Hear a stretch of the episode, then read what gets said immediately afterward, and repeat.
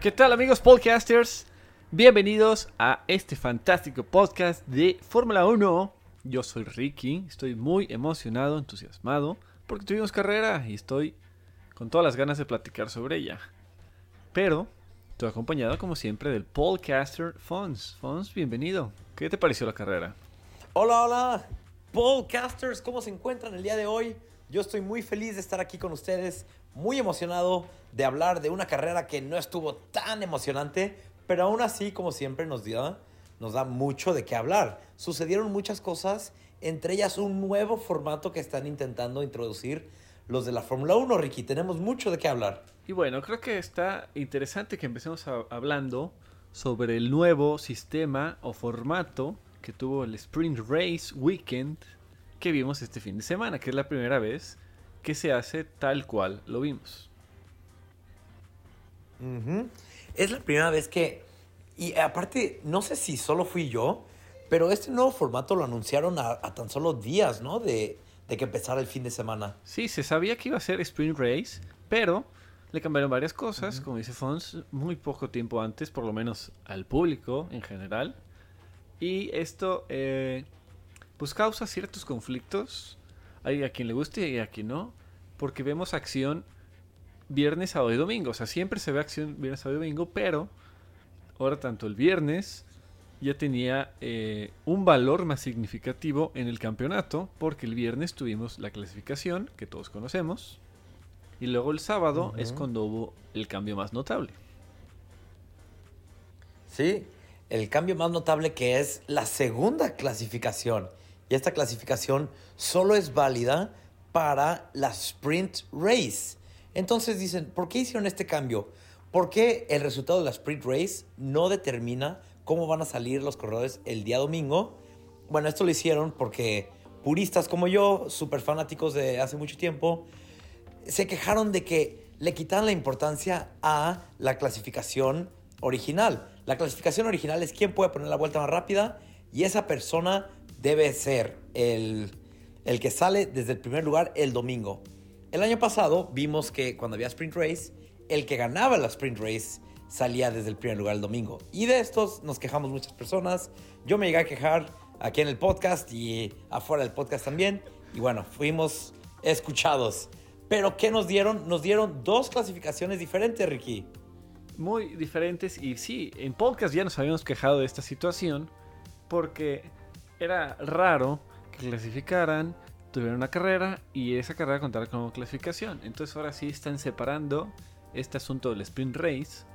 Eh, sin embargo, aunque estuvo padre tener acción los tres días, pues hay muchas personas que no le pueden dedicar tanto tiempo a la Fórmula 1 porque trabajan o cualquier otra actividad, ¿no? Entonces es difícil estar al corriente o por lo menos en vivo, ver todo en vivo.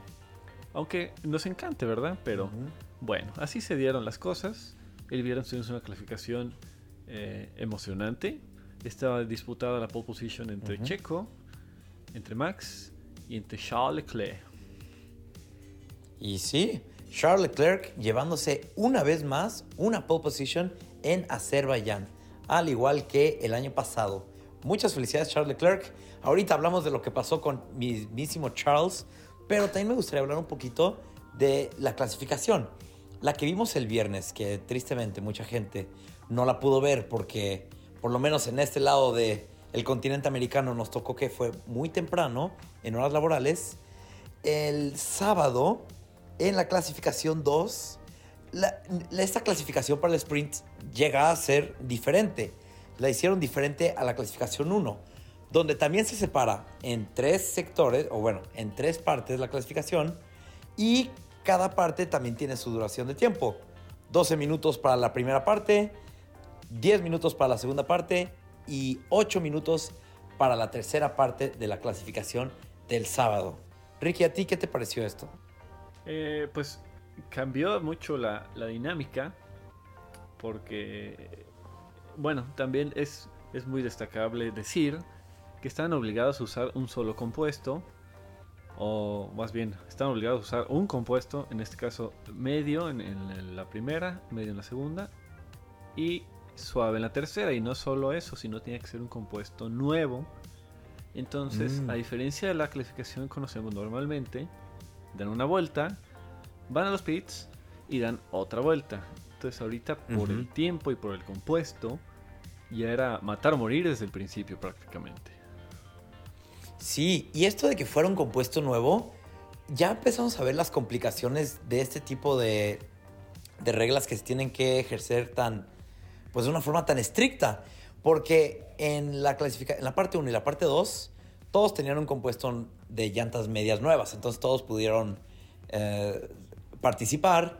Y bueno, al final de la primera parte sacaron los cinco más lentos. Al final de la segunda parte sacaron los siguientes cinco.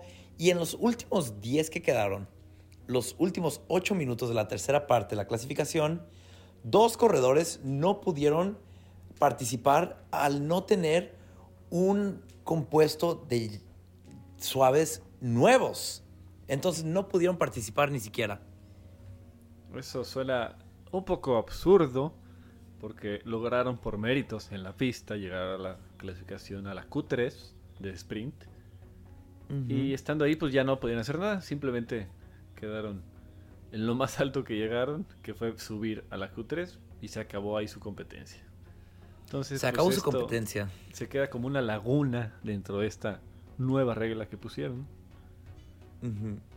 Pero bueno, después de todo esto, yo quedé, la verdad, bastante inconforme. Lo, lo sabía desde antes de que empezara que no me iba a gustar este nuevo formato.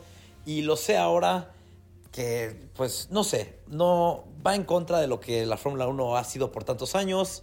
Yo sé que quieren meter más tiempo, los patrocinadores quieren estar visibles por más tiempo, em, los espectadores quieren ver más tiempo los coches, pero no sé, Ricky, yo no soy fan. Te voy a hacer una pregunta, Afonso. Imaginemos que tú con todo el esfuerzo y dedicación de tu ser, haces tu equipo de Fórmula 1 y pues obviamente es una gran inversión. Y te diría, eres un equipo chico, no porque no tengas posibilidades de ganar, sino porque estás comparándote con Ferrari, con Mercedes, con Red Bull, que tienen un bestial cantidad de dinero, de equipo, de personas, etcétera. Entonces, tú eres un equipo chico y aparte de clasificación y carrera, tienes que hacer otra clasificación y otra carrera.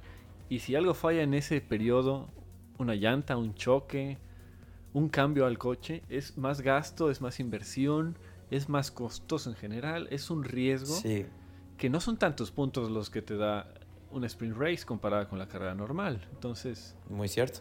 están sufriendo los equipos chicos, como vimos con el caso de Yuki Tsunoda, que perdió neumático, como vimos el caso de Williams con Sargent, que en la clasificación tuvo un problema y ya no participó en el sprint race. Es muy cierto. Es muy cierto. Si yo fuera un equipo chiquito, sí estaría siendo muy afectado, aunque el cost cap, la cantidad de dinero que puedes gastar al año, sí ayuda. Aún así, bueno, a nadie le gusta tener que gastar un extra millón porque en la, en la sprint race un corredor se arriesgó un poquito de más, como vimos que George Russell tomó un riesgo bastante grande al rebasar a Max Verstappen en la primera vuelta. Y imagínate que alguien haya tomado un riesgo grande y le haya chocado al corredor de mi equipo chico, eso me dolería mucho a mí y a todo mi equipo. Y bueno, no sé, no me encanta. No me encanta la idea de, de la sprint race. Tenemos todavía cinco más en lo que queda del año. Entonces, pues lo único que podemos hacer es alzar la voz y esperar que seamos escuchados y que las puedan quitar. Bueno, de alguna manera quien ganó en esta sprint race pues es obviamente los chicos de Red Bull, los chicos Ferrari que pues sumaron más puntos porque en la sprint race hay puntos y fuera de ellos grandes perdedores pues es Williams que Sí. tuvo un accidente y no pudo participar en la carrera. Eh, Alfa Tauri porque también tuvo un accidente. Y pues son, a fin de cuentas, horas trabajo, gente involucrada para tener todo listo para el siguiente, que fue el domingo. También, curiosidad, la llanta de Yuki Tsunoda que estaba en medio de la pista. No recuerdo haber visto algo así. Literal, se le salió el neumático Sí. y empezó a rodar en medio de la pista de, Sí. porque era de bajada y se quedó en medio de la pista. Sí, eso sí, eso sí, espero los memes, espero que nos manden todos los memes que vean de esa llanta solitaria prófuga, porque estuvo increíblemente chistoso verla. Yo tampoco jamás había visto algo así y me encantó. No me encantó que haya chocado, pero ya, de, de- de lo malo lo bueno. También me sorprendió que no llamaran safety car va rápido con un neumático en medio de la pista, pero bueno, a lo mejor pensaban que algún comisario de pista iba a poder sacarla rápidamente. Ujú. Pero bueno, eso ya fue lo que pasó en el sábado. Y en el domingo, en sí la carrera, pues tenemos mm, poco de qué hablar. Porque Ricky, sabemos que ganó nuestro queridísimo rey de las calles, Checo Pérez. En segundo lugar, a sorpresa de nadie, Max Verstappen. Y en tercer lugar, otra pole que no puede convertir en una victoria, Charles Leclerc. Así es, esa historia de Charles Leclerc, triste desde la pole position, pero bueno, los chicos Red Bull siguen siendo bastante rápidos. Cabe destacar que Checo tuvo un gran arranque, tuvo una gran carrera, tuvo un gran cuidado de neumáticos, hizo todo lo que tenía que hacer muy bien.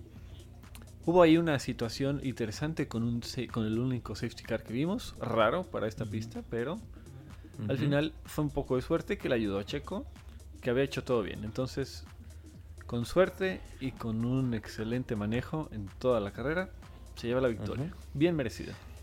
A final de cuentas, de nada te sirve la suerte si no estás en la posición para aprovecharla. Entonces Checo estaba en una posición perfecta para aprovechar el safety car cuando llegó.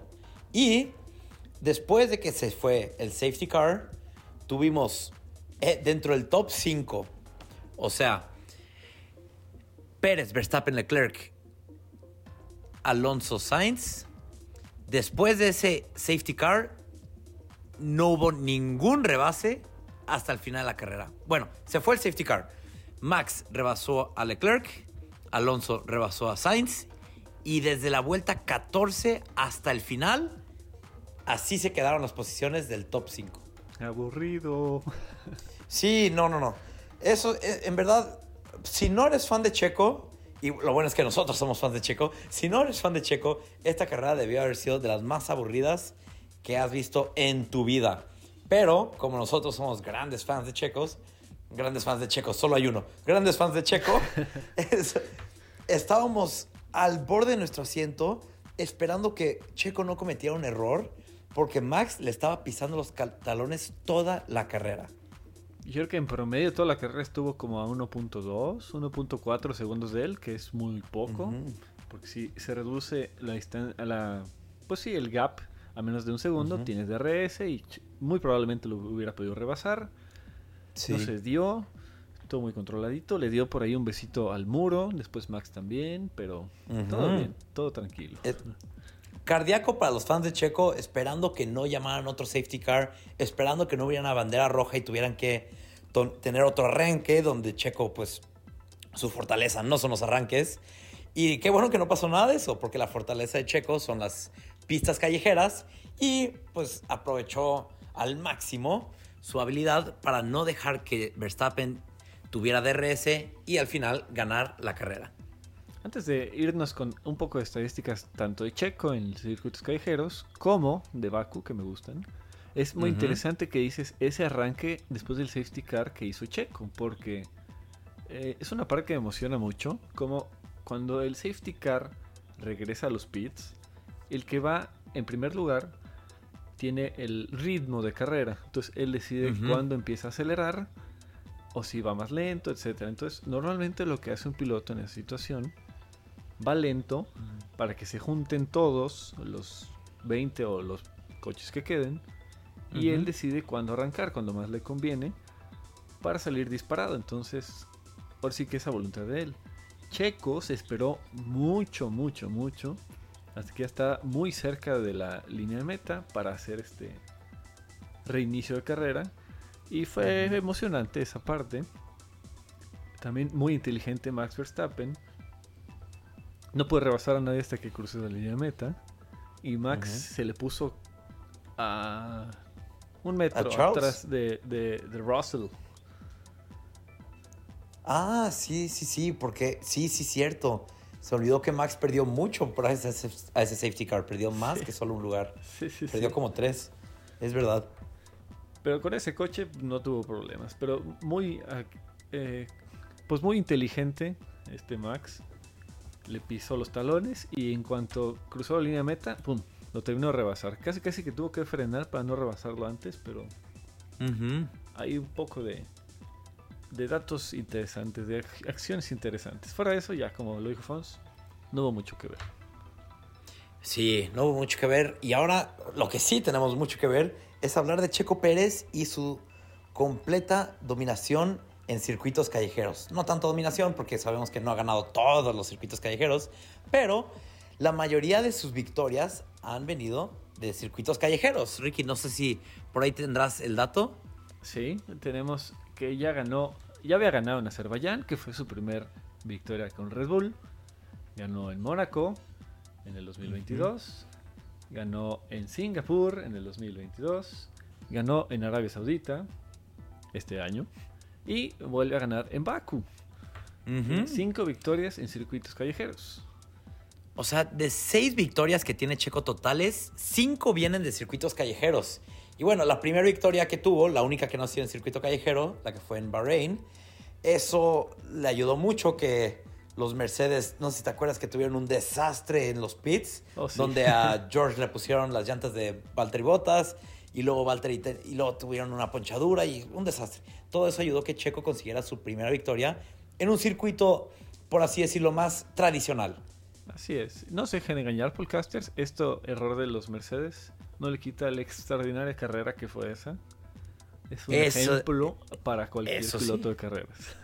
Si no han visto la carrera Sakir 2020, véanla por favor porque podrán ver cómo Checo desde último lugar, al final de la primera vuelta, llega hasta el primer lugar. Eso fue, yo creo, de mis carreras favoritas.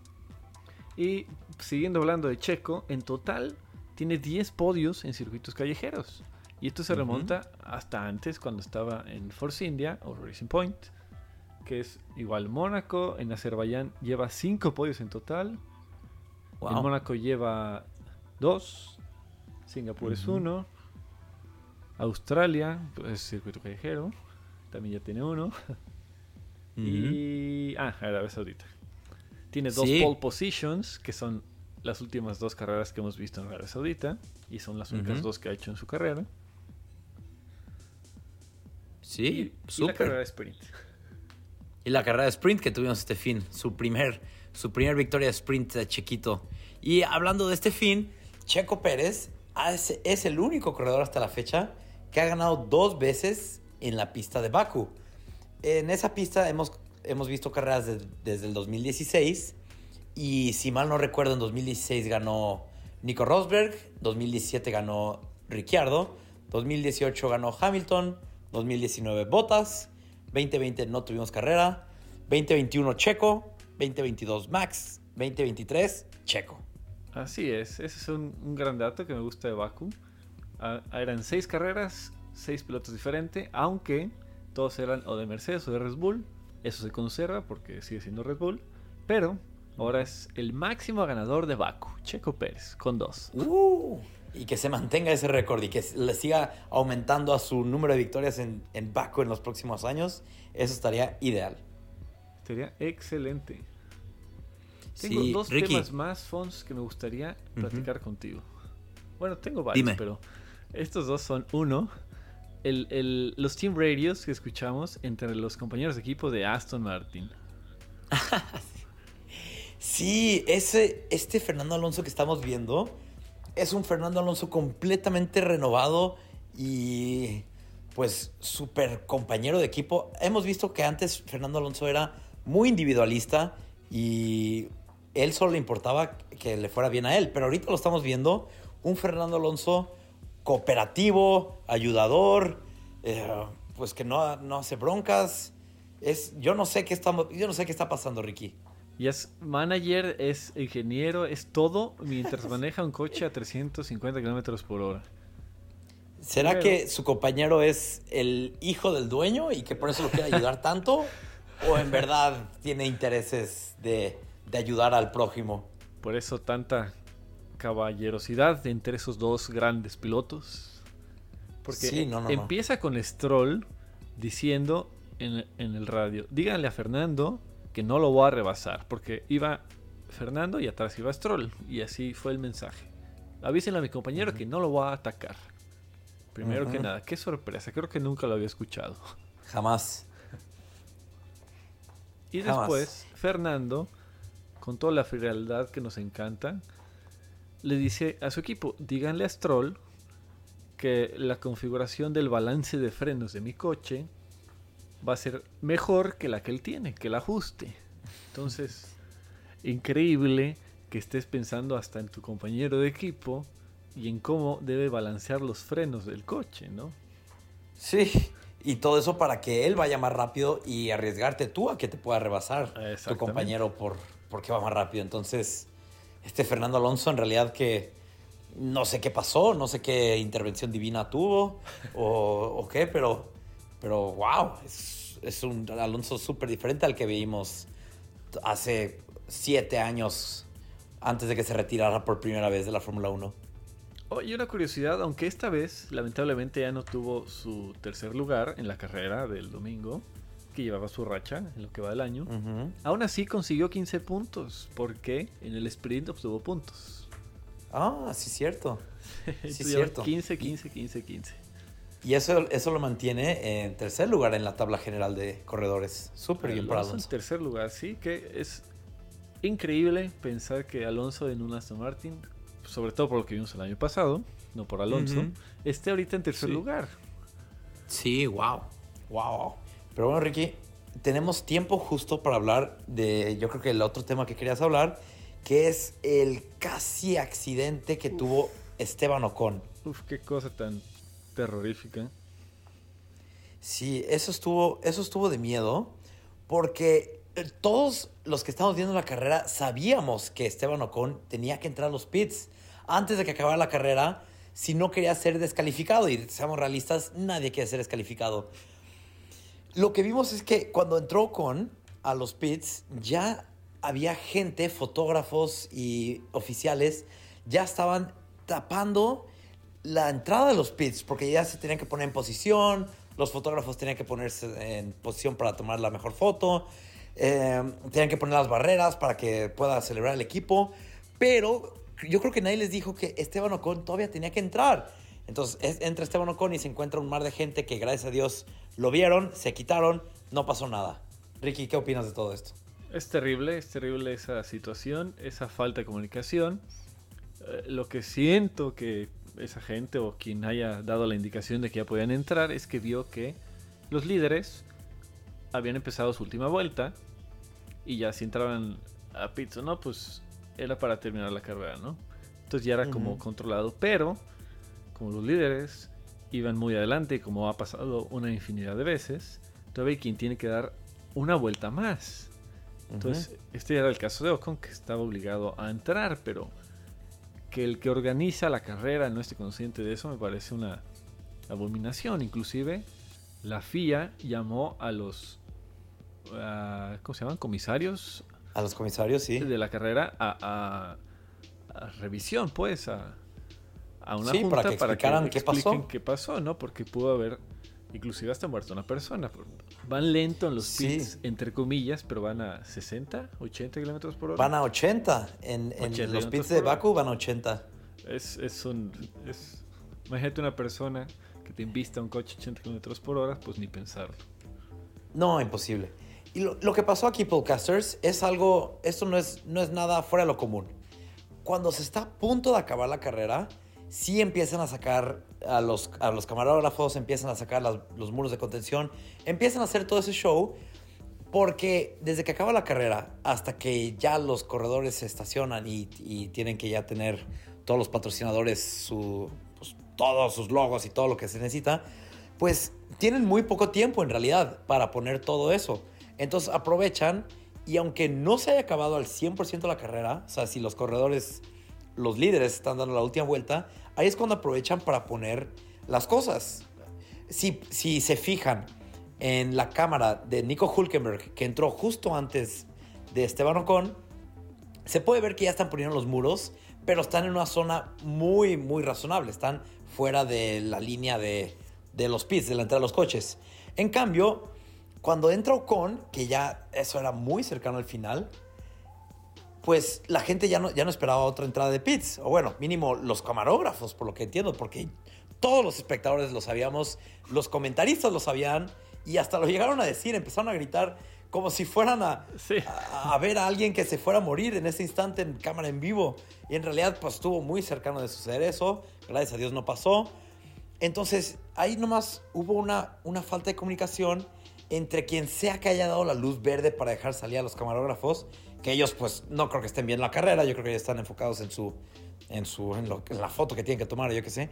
Entonces, quien sea que le haya dado la luz verde, ahí le hizo falta comunicación en decirle que, oigan, pues Ocon va a entrar sí porque sí, así que espérate. Tan básico Sí, como no no, sé qué caminen pasó. por la calle, váyanse por la orillita, mínimo. Sí, sí, sí, sí. Porque si, si regresan a la carrera y ven la cámara de Nico Hulkenberg, que también entró en la última vuelta, él se ve que hay gente ya caminando por la orillita. Entonces, se puede, se puede, se puede. Pero no lo hicieron. Y estuvo a punto de acabar en catástrofe. Pero, gracias a, todo lo que es bueno en esta vida, no fue así. Situación similar se vio en el año 2000 en el Gran Premio de Monza, en el que, aunque ya no estaban en carrera en sí, estaban en la última vuelta, en la de enfriamiento, digamos, en la que el público invadió la pista y Michael Schumacher estuvo esquivando gente por todos lados. Ahí, como podía, les hacía señas de que se quitaran, pero por haber ganado la carrera, Ferrari en Italia estaban vueltos locos. Y Ujú. bueno, situación que también estuvo muy delicada por cuestiones de seguridad. Y ya hemos visto en otras pistas que pasa este tipo de invasiones. Sí, en 1979, en el Gran Premio de Canadá, Nicky Lauda, cercana al final de la carrera, tuvo que entrar a los pits, pero no pudo salir a los pits porque ya estaba siendo tapado por gente. Ya había gente en el final de los pits, entonces se vio obligado a retirarse. Eso todavía, todavía se me hace más, más catastrófico. O sea, no catastrófico, se me hace una payasada. Sí, no puede ser. Que, que la fanática te arruine la carrera, pero bueno. Sí, pasa y esperemos que no vuelva a pasar, porque eso en realidad cada vez la Fórmula 1 tiene, está tomando este, pasos para hacer la Fórmula 1 un deporte más seguro para todos. Y esto que vimos este fin, eh, absolutamente inaceptable. Bueno, pues carrera medio aburridona, pero ya ven que aquí siempre tenemos mucho de qué hablar y cómo divertirnos. Fons, te voy a hacer una pregunta. Dime. Mientras Charles haya hecho pole position, ¿cuántas veces ha ganado Charles? Ay, muchas menos de las que merece. Está mejor esa respuesta. Bueno, pues Charles ha ganado cuatro veces cuando él hace pole position. Checo Pérez ha ganado cuatro veces cuando Charles hace pole position. ¿No? Mientras más, mientras más poles de Charles, más victorias de Checo, es lo que me estás diciendo. Ah, pues ojalá que siga siendo pole para que siga ganando Pérez.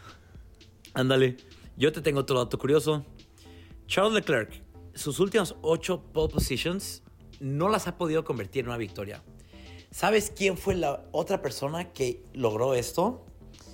El suegro de Max Verstappen, Nelson Piquet, tuvo 10 poles en, así- seguidas que no pudo convertir en victoria. Pero la buena noticia para Charles es que el año en que por fin Nelson pudo convertir su pole en victoria fue el año que Nelson Piquet ganó el campeonato del mundo. Ah, esas son señales para el buen Charles. Pues que gane. Ya lo sabremos. que gane. Que gane y vamos viendo si, si es cierto. Pero Bueno. pero bueno. Vámonos para Miami, Aquí. Fons. Estamos en Baku y tenemos que ir a Miami. ¿Cuánto hacemos? Pues no sé, porque tenemos que. Ya es este fin, entonces necesitamos agarrar un vuelo directo si es que lo existe. Ricky, ¿qué hay? Como 18 horas y media con escala en Alemania, de Baku a Ah. Miami. Pues para una modo. semana, llévate tus triques para que armes los pits y todo. Podcasters, aquí directo. Nos tenemos que ir al aeropuerto. Ya nos tenemos que ir porque nos deja el vuelo. Tenemos que estar en Miami porque este mismo fin de semana vamos a estar otra vez corriendo. Eso es todo, podcasters. Se vienen muchas carreras. Muy bien, vámonos a Miami, Ricky, y nos veremos la próxima semana. Hasta luego, podcasters. Hasta luego.